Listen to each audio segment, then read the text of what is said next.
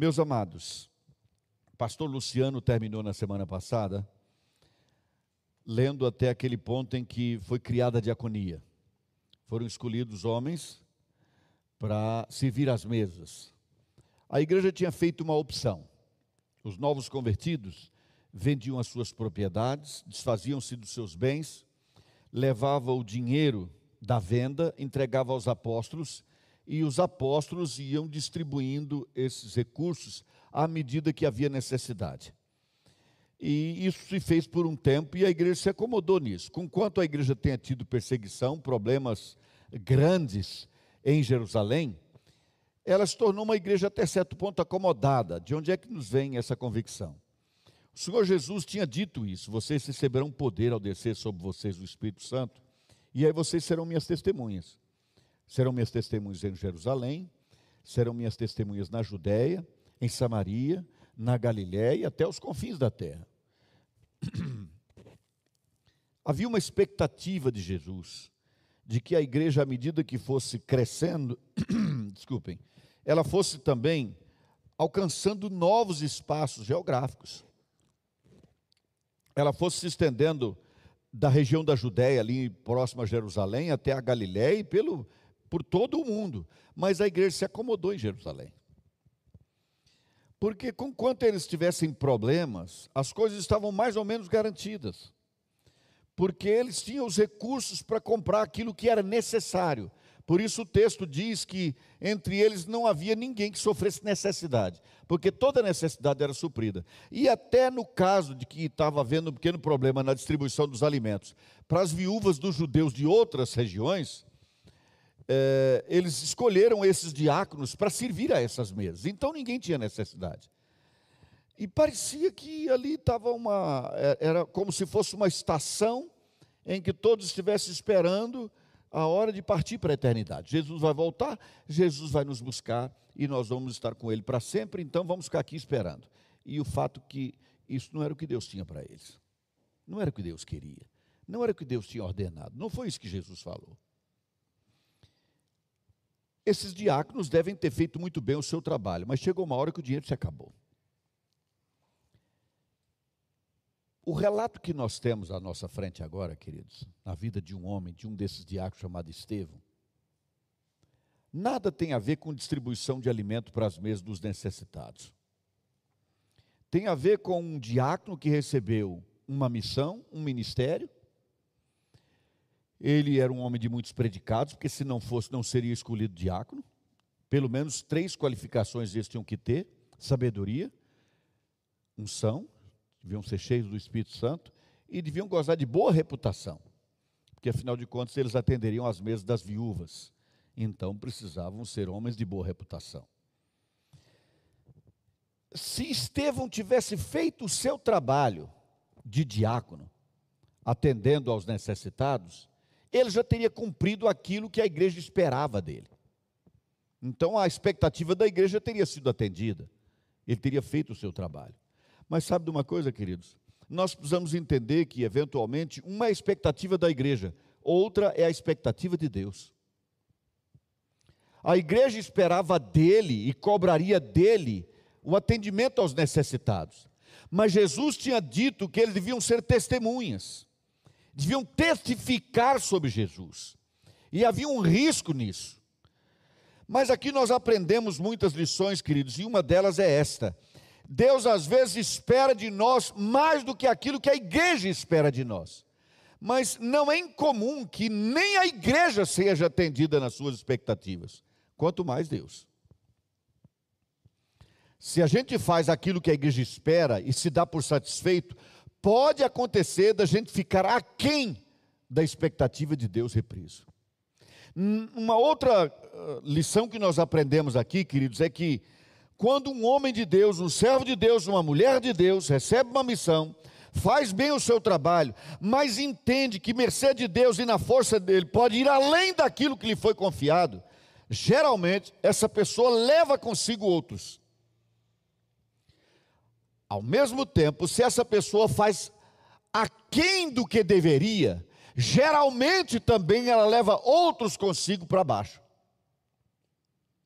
E aqui o que nós temos é um diácono que faz um trabalho maravilhoso como instrumento de Deus em Jerusalém, sendo instrumento inclusive para a realização de muitos milagres. Grandes milagres. Coisas maravilhosas aconteciam por meio desse diácono. Relembro, queridos, o papel dele, a tarefa dele, dada pela igreja, era levar comida às mesas, só isso. Distribuir alimento. Mas ele se deixou usar por Deus e foi um instrumento de Deus para a realização de muitos milagres. Você vai ler isso depois em casa. Eu não vou ler esse texto todo, todo porque é grande.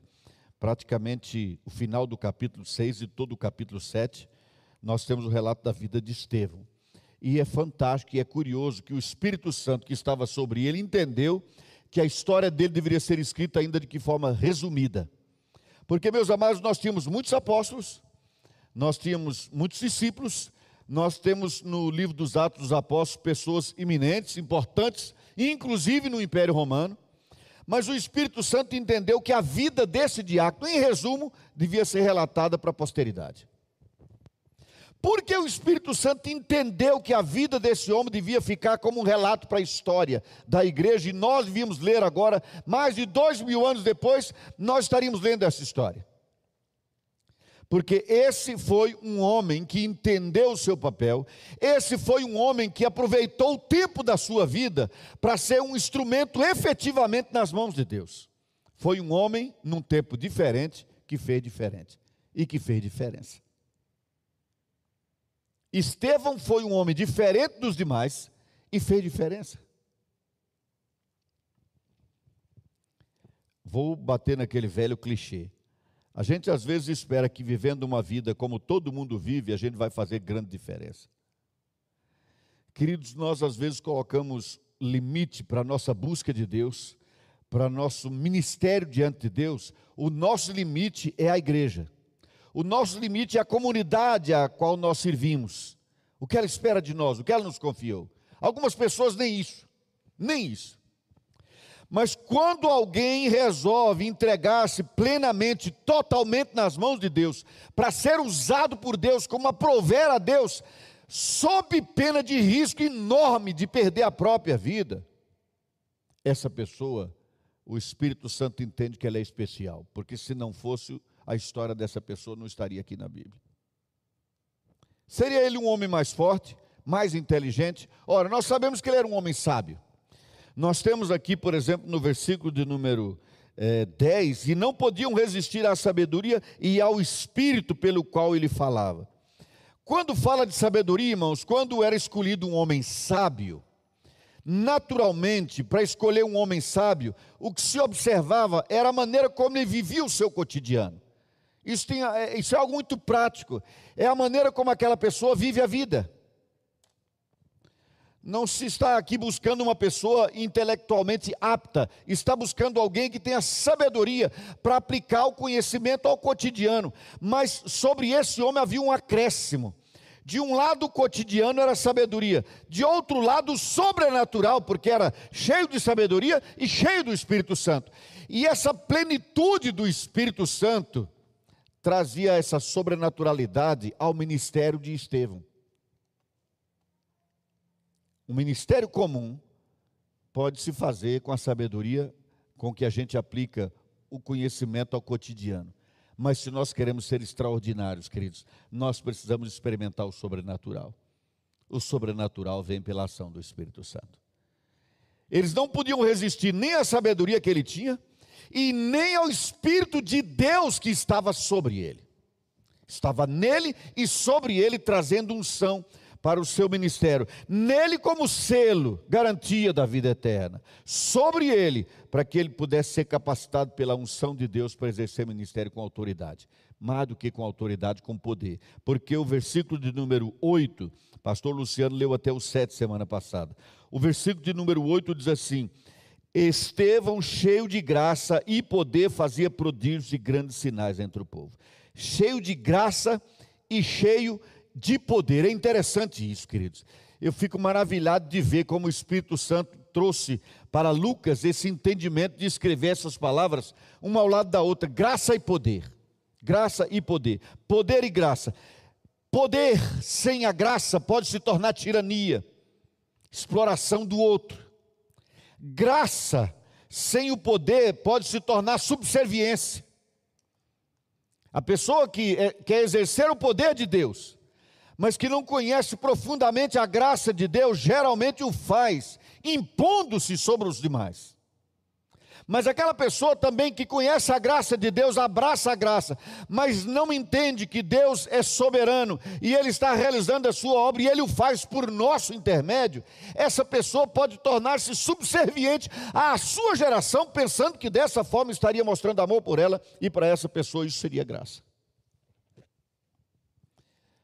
Como alguns sabem, nós criamos búfalos. E nós temos um búfalo reprodutor chamado meia-noite. O meia-noite é pesadíssimo. Ele é enorme. Só de olhar para ele é assustador. Mas o, o, búfalo tem uma mania curiosa.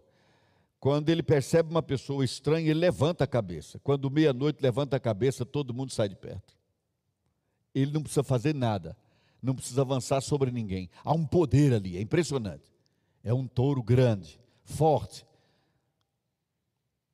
mas só se pode criar búfalo ou qualquer outro tipo de animal é, para produção em áreas maiores. Áreas maiores significa muitos animais silvestres também. E dentre esses, queridos, há pássaros maravilhosos, lindos. E há um deles que me encanta sempre: a, a beija-flor. É impressionante como a beija-flor é levíssima. Comparada ao touro meia-noite, talvez ela pesasse o, olho do meia-noite. E ela vai em volta daquela flor, batendo a sua asinha, aproveitando daquele néctar, daquele mel. E a gente observa e nem consegue, salvo aquelas câmeras preparadas, fotografar ou filmar, porque não dá nem para ver. Mas uma coisa é certa: podendo ver os detalhes ou não, ali a gente percebe graça. Aparentemente há uma fragilidade Olha, você vai lá e com um teco assim você pode desfazer o bichinho. Mas ele está lá, ele faz o seu trabalho, ele continua vivendo, se reproduzindo, trazendo beleza para o mundo, é graça. Sabe, poder e graça. Deus quis que fosse assim, poder e graça. Nós precisamos buscar o poder de Deus por meio desse poder de Deus, queridos as obras incríveis, grandiosas, maravilhosas e impressionantes aconteciam, mas também havia graça, como por exemplo na vida daquele casal lá em Éfeso, que viu a vida de um pregador cheio do poder de Deus, mas sem conhecimento. Então o que eles fizeram? Chamaram para a casa deles. Isso é graça. Levaram para a casa deles, olha, você é um grande pregador, você é um homem eloquente, mas falta a você o conhecimento. Você precisa de mais conhecimento. Nós vamos oferecer a você. Espero estar me fazendo entender, queridos. A graça e o poder caminham juntos. Poder sem graça pode se tornar tirano. Graça sem poder pode se tornar subserviente. Quase sem sentido, sem razão de ser. Estevão era um homem cheio de graça e era cheio de poder. Deve ser o nosso alvo. Não poder sem a graça, não graça sem o poder. Devemos buscar a ambos. E Filipe tinha isso. Nós vamos notar, queridos, daqui para frente, que Filipe foi, aliás, Filipe não, Estevão foi uma espécie de divisor de águas. Não necessariamente a vida dele apenas, mas o que aconteceu no final da sua vida. Porque depois da morte de Estevão, e o final dessa história curta que é a sua morte, depois da morte de Estevão, a igreja tomou brio, saiu de Jerusalém porque ela foi perseguida, não que ela quisesse de imediato, mas eu digo que ela tomou brilho, porque quando ela saiu de Jerusalém, saiu testemunhando, isso vamos ver em outra ocasião. A igreja saiu, mas não saiu calada, ela saiu dando testemunho, ela saiu levando o evangelho. Acabou a perseguição fora dali? Não, porque aquele que estava próximo de Estevão, quando esse foi morto, o próprio Saulo, que depois vai se tornar uma figura iminente na história da igreja, ele saiu de Jerusalém para prender os cristãos fora de Jerusalém, aqueles que tinham saído de lá. Mas esse foi o divisor de águas, mudou a vida da igreja. Repriso, queridos. Quando você vai na direção descendente, você leva outros com você. Mas se você vai na direção ascendente, você também leva outros com você. Filipe, aliás, eu insisto em Filipe, que foi um dos outros diáconos também, que foi uma grande bênção, mas aqui no caso Estevão. Estevão, queridos, foi diferente e foi um diferencial por alguns motivos muito claros, um levando ao outro. Primeiro, irmãos, vocês vão ler depois a, a história dele. Eles prenderam Estevão e mentiram a respeito dele, disseram coisas que ele não estava dizendo, tentaram confundir o sinédrio com mentiras, e ele já procurava um, um motivo, uma razão para castigar, e nesse caso até, até para matar os cristãos. Mas Estevão, na sua defesa, conta a história de Israel. Aí alguém diz assim: esse era um homem que tinha muito conhecimento, fato mas não era incomum ter conhecimento em Israel. Por quê? Porque aos 12, 13 anos, o judeu se tornava um filho da lei. E para se tornar um filho da lei, o pai dele tinha que ensinar a lei para ele. Então, conhecer os acontecimentos, conhecer a história, não era tão incomum. Muitos conheciam a história. Vocês vão perceber que Pedro, no primeiro sermão dele, ele já faz menção de textos do Velho Testamento. Todos eles fazem porque eles conheciam o Velho Testamento. Estevão também conhecia. Mas a diferença de Estevão não estava em conhecer o Velho Testamento, mas entender a história. Ele não tinha armazenado informações. Isso qualquer pessoa pode fazer. Ele tinha uma compreensão clara do que estava acontecendo, daquilo, daquilo que estava sendo tecido ao longo da história para a vinda do Messias. Ele tinha a compreensão que aquele sinédrio devia ter, mas que não tinha. O sinédrio não tinha, e eu digo que devia ter, porque era composto de homens que tinham obrigação de conhecer o Velho Testamento. E eles conheciam, intelectualmente conheciam, eles tinham as informações, mas não tinham o entendimento. Sabe, queridos, Deus disse no Velho Testamento que o seu povo estava andando fora da trilha porque faltava conhecimento. Mas às vezes nós ficamos com a ideia de que o que faltava para eles era informação. Não é. Informação nós temos muito, inclusive hoje, queridos, mais ainda do que naquele tempo. O que se diz por aí é que uma criança de 5 anos, até 5 anos, vai conhecer mais do que um imperador romano pôde conhecer ao longo de toda a vida. A informação hoje está publicizada, publicada, está para todo lado. Mas o que está faltando é entendimento. Esse homem não tinha só conhecimento da história de Israel, ele entendia a história de Israel. Se nós temos o um entendimento do nosso tempo, nós fazemos diferença nele. Porque aí nós conhecemos e sabemos aquilo que precisa ser ensinado, que precisa ser dito, que precisa ser mudado na nossa geração. Se nós não temos o entendimento e só temos informação, então nós não seremos esse instrumento de transformação como foi Estevão. Mas podemos ser, desde que busquemos o entendimento. E aí é preciso, para ter esse entendimento, queridos, com certeza, com certeza, Estevão não pôde fazer uma mera leitura do Velho Testamento. Ele não podia gabar-se de simplesmente ter lido ao longo de toda a sua vida cinco vezes o Velho Testamento.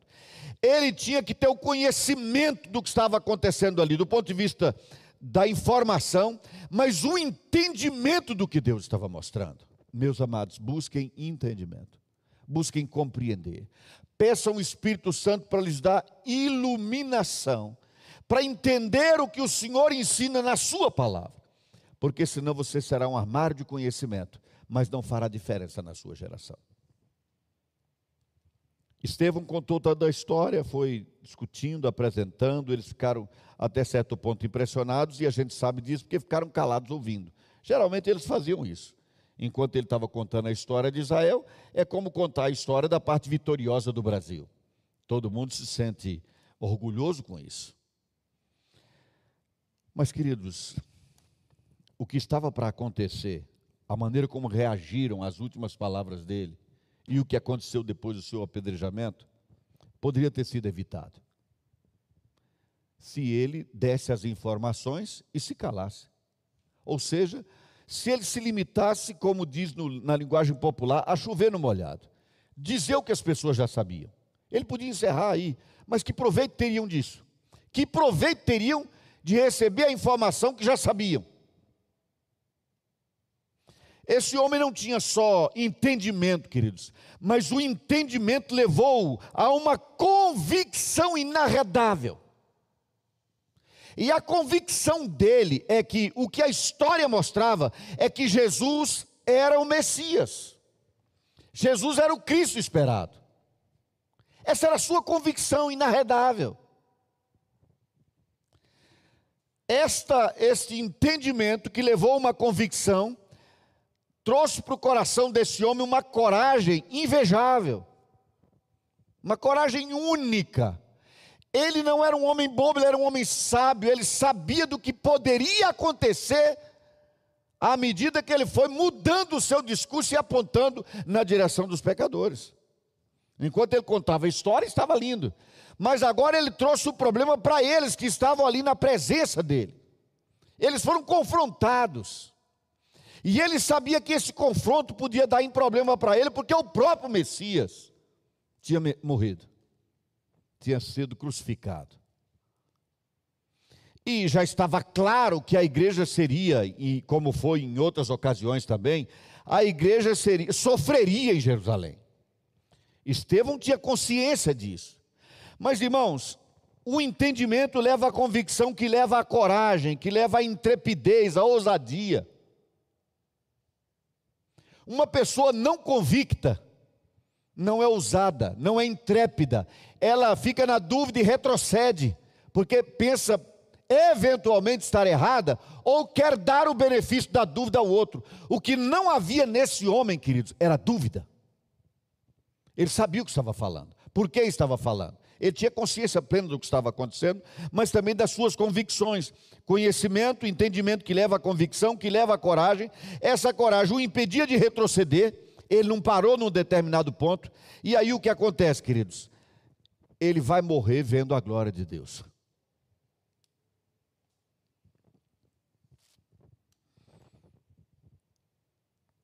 A nossa geração, a igreja dos nossos dias, vou usar uma palavra quase chula, é uma igreja frouxa. Porque a nossa geração está muito incomodada de não ser agressiva, de ser politicamente correta, de não confrontar. Eu vivi um pouco de tempo na Europa e a igreja lá hoje não é uma igreja. Aqui e acolá, é, igrejas de pessoas de outras nações que foram para lá são até mais fortes. Mas a igreja como um todo enfraqueceu-se ao ponto de vender os seus templos e praticamente os cristãos estão desaparecendo. Como alguns de vocês também já fui várias vezes aos Estados Unidos, o que a gente vê lá? Isso. Uma igreja que quer se conformar, uma igreja que quer é, se adaptar. Então ela vai aceitando, por exemplo, é, Primeiro, as mulheres começaram a ser pastoras. Depois, as pastoras podiam se casar com outras mulheres. Então, eram lésbicas pastoras. Depois, os homens tiveram a liberdade de casar com outros homens. Então, chegam lá dois barbados, um dá um beijo no outro. Eu não sei qual faz o papel de, de marido ou esposa, mas um vai para frente para pastorear o rebanho de Deus. E a Bíblia? A Bíblia foi rasgada, puseram fogo nela. A Bíblia virou um faz de conta, uma história da caruchinha.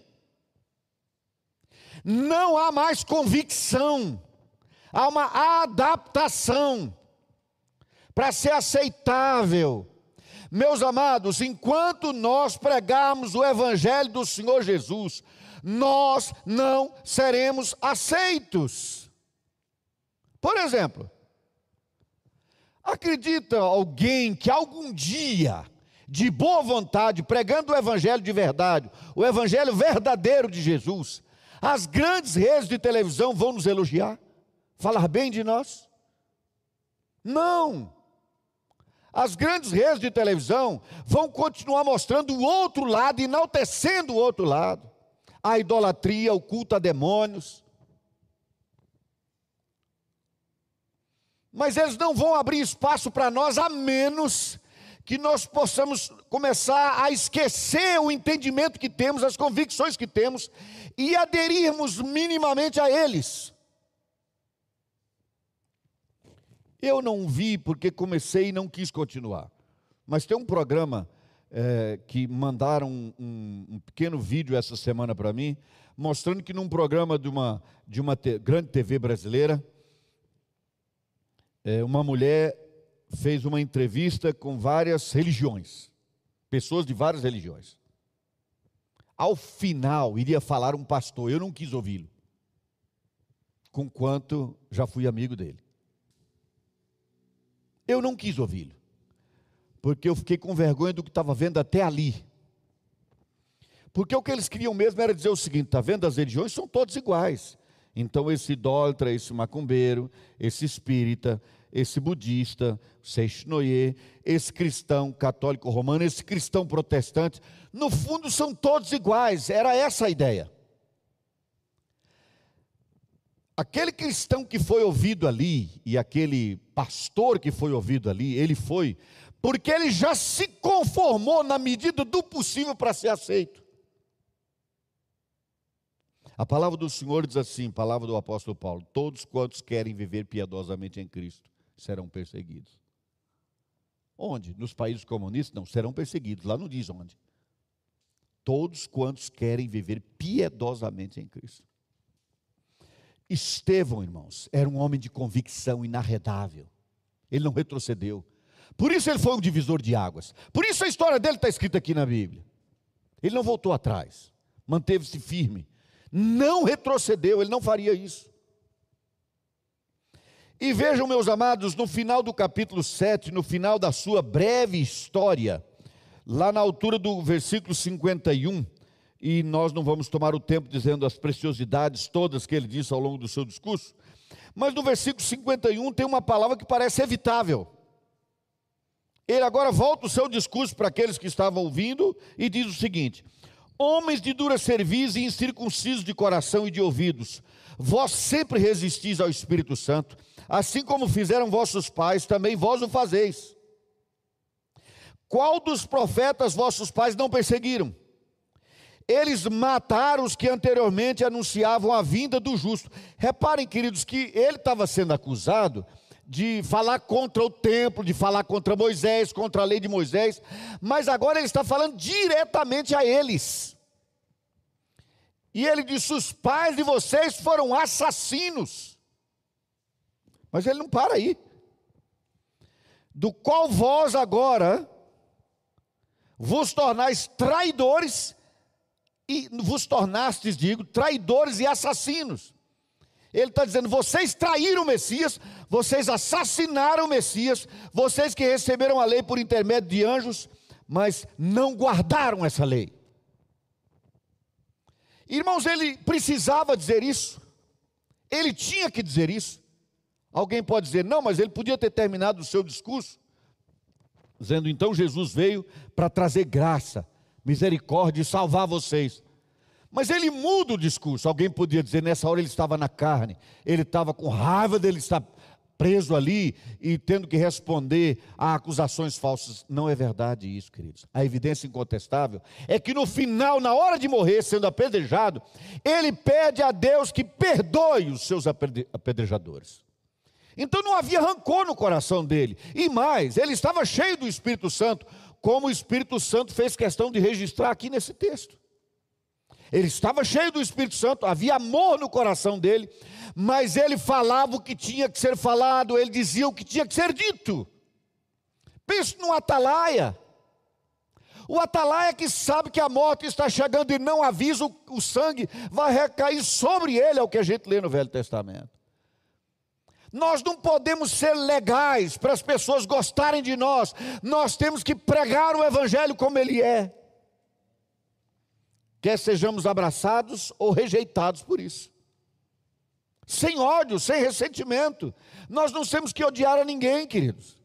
Mas nós também não vamos adequar a nossa caminhada e as nossas convicções para sermos interessantes para as pessoas, para sermos legais para elas.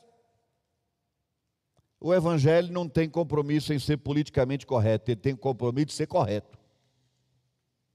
Se as pessoas vão gostar disso ou não, não nos compete. Esse homem se voltou para eles e disse a verdade. Disse a verdade. Sem consequências, não, com todas as consequências. Eu vi um dia desses um vídeo em que uma pessoa tinha ido a uma parada gay. E ela estava lá, abraçando um e outro, dizendo assim: Eu estou aqui abraçando essas pessoas para eles saberem que nós, os, nós as amamos. A igreja tem rejeitado, a igreja tem chicoteado, mas nós amamos essas pessoas. Então estou aqui nessa parada para mostrar para elas que nós as amamos. Numa outra reportagem, naquela mesma parada gay, eles estavam mostrando quantos preservativos estavam jogados para todo lado. Quantas camisinhas estavam espalhadas. E aí foram entrevistar alguns. E naquela ocasião foi que fizeram todas aquelas loucuras, dizendo que Jesus era gay, que essa coisa toda que não vale a pena reprisar. Mas alguém estava lá para abraçar. Que mensagem está passando? Eu amo você, continue caminhando para o inferno como eu abraço. Entenda que você pode ser quem você é, seja quem você quiser ser, mas eu vou te abraçar como você é. Meus irmãos, Deus abraça uma pessoa como ela é para transformá-la. E é isso que a igreja também deve fazer.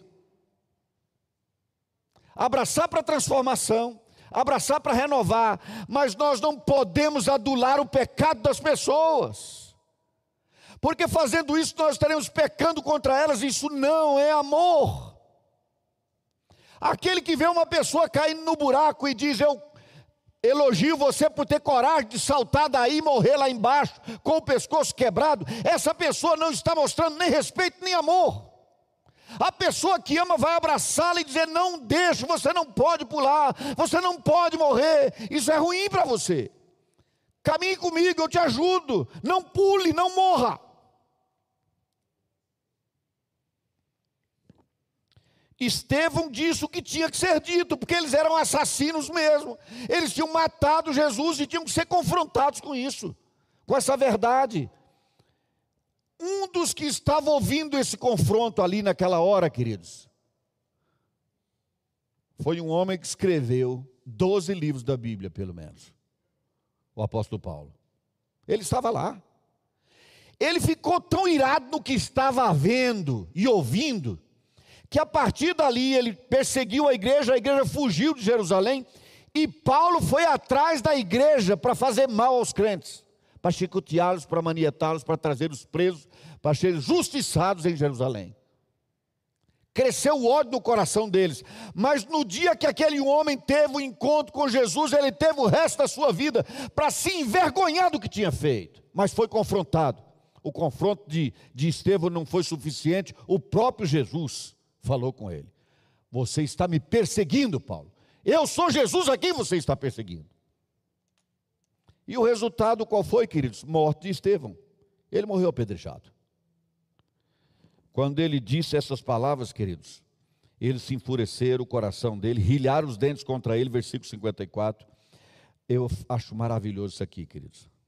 Essa adversativa que começa o versículo 55 é fantástica. Diz assim, mas Estevão, mas eles rangiam os dentes, coração enfurecido. Mas Estevão, cheio do Espírito Santo, fitou os olhos do céu e viu a glória de Deus e Jesus. Eu sei que muita gente fala que Jesus estava de pé para receber Estevão, ele está sentado à destra de Deus e ficou de pé para receber Estevão. O que é realmente muito interessante. Mas, queridos, o que me impressiona não é Jesus estar em pé ou sentado. Porque nós não vamos acreditar que Jesus está sentado à destra de Deus há mais de dois mil anos. Até porque quando João teve a visão dele, ele não estava sentado. Ali é só uma expressão para entender que a obra que ele tinha para realizar estava realizada. Ele estava agora descansado, porque eu tinha para fazer, tinha feito. Mas, amados, o que me impressiona aqui é o fato de que depois da ressurreição de Jesus, cerca de 500 pessoas estiveram com ele. Mas depois que Jesus foi para a destra de Deus, só duas pessoas o viram: João, quando estava na ilha de Pátimos, e Estevão. Estevão viu Jesus. O que me impressiona não é tanto o fato de ele estar sentado ou não, é de tê-lo visto. Sabe por quê, queridos? Jesus ainda não tinha voltado, mas Estevão viu antes de morrer. Ele viu Jesus antes de morrer. Ele podia descrevê-lo. Talvez não tenha havido tempo para isso, mas ele viu Jesus. Um homem com entendimento, com convicção, com coragem, um homem que não retrocede nas suas convicções e que avança para morrer ou viver, para viver ou morrer. Essa é uma pessoa que vê a glória de Deus. Ele viu a glória de Deus e ele viu Jesus. Aí ele foi apedrejado, levaram para fora da cidade, eles o apedrejaram. As testemunhas deixaram suas vestes aos pés de um, um jovem chamado Saulo. Aqui vai entrar Saulo na história. Saulo era o nome hebraico de Paulo. E apedrejavam Estevão, que invocava e dizia: Senhor Jesus, recebe o meu espírito.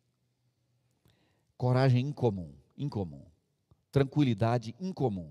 Só quem tem o Espírito Santo para enfrentar a morte com essa tranquilidade. Mas principalmente para dizer isso aqui, queridos.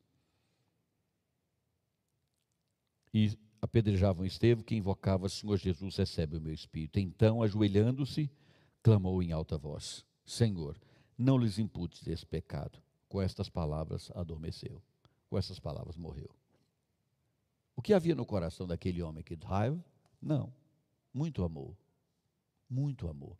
Mas o amor não é sinônimo de fraqueza. Ele era um homem cheio do amor de Deus, mas um homem determinado porque tinha convicção. Ele não, não mudou nada o que ele tinha para dizer, queridos, com todo o amor no coração. Hoje o inferno criou a falsa informação de que aqueles que acusam o pecado são os do ódio não amam. Quem ama não aponta para o pecado. Quem ama estimula a pessoa a ser o que ela bem quiser ser. E não pense aqui que eu estou agora pensando em homossexualidade. Eu estou pensando de um modo geral, queridos. Meus irmãos, as nossas igrejas estão ficando cheias, mas o inferno não está se esvaziando. Porque as nossas igrejas estão cheias de negociadores que mentem para ganhar dinheiro que explora os seus empregados. Nós estamos cheios de casas, por exemplo, que se o governo não obriga a dar uma segurança mínima aos empregados domésticos, nunca teriam assinado a sua carteira, dando as garantias de lei, enquanto falam de amor. Há preconceito sim no nosso meio. Mas está tudo bem desde que a gente continue na igreja desde que cada um faça a sua contribuição mensal de forma regular para manter em atividade a igreja, está tudo bem. Não é assim, queridos. Meus amados, nós precisamos ter coragem, na unção do Espírito Santo e na graça de Deus, de pregar o Evangelho como ele é, o Evangelho verdadeiro, de dizer que é pecado o que é pecado, de dizer que está certo o que está certo. E se as pessoas não quiserem continuar na igreja assim, então que não continuem. Finalizo lembrando de um acontecimento aparentemente triste no começo, não tanto no final. Assim que nós fomos aqui para esse shopping ao lado, por uns dois meses nós viramos uma espécie de igreja da hora, da moda, do momento, da onda. Então pessoas começaram a vir aos borbotões, sabe? De todo lado vinha gente. De uma hora para outra, a praça da alimentação ali estava lotada. E eu me lembro que eu preguei uma mensagem em que eu disse assim: se você veio para essa igreja esperando continuar numa vida torta, sem Deus, mas frequentando aqui todo domingo, você veio para a igreja errada. Aqui não é teu lugar, você não é bem-vindo aqui. Agora, se você tem uma vida totalmente errada, não importa o quão errada ela seja, e veio para cá em busca de ajuda, nem que levemos 10 anos, ajudando você, nós estaremos ao seu lado para que a sua vida seja diferente. E o que é que aconteceu? Umas poucas pessoas nos procuraram dizendo, pastor, pois eu tenho uma vida torta, uma vida errada, eu quero mudança na minha vida. Essas pessoas foram mudadas e estão conosco, sendo bênção. Mas naquele domingo, uma fila de gente foi embora e nunca mais voltou. E eu me lembro que uma pessoa até me disse isso: qual é o teu marketing? Você quer agradar os crentes ou não crentes? Porque no último domingo você desagradou os crentes, você desagradou os não crentes. Você quer agradar a quem? Eu disse a Deus.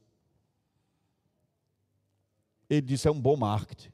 Eu disse: não é marketing, querido. Não é marketing. Isso é palavra, isso é Bíblia. É assim que tem que ser. É assim que precisa ser. Mas a nossa preocupação em a igreja continuar cheia tem levado os homens e as mulheres de Deus na nossa geração a aceitar as pessoas como são e tudo bem, continua, toque sua vida, viva como você quiser, contando que você esteja aí e traga a sua contribuição.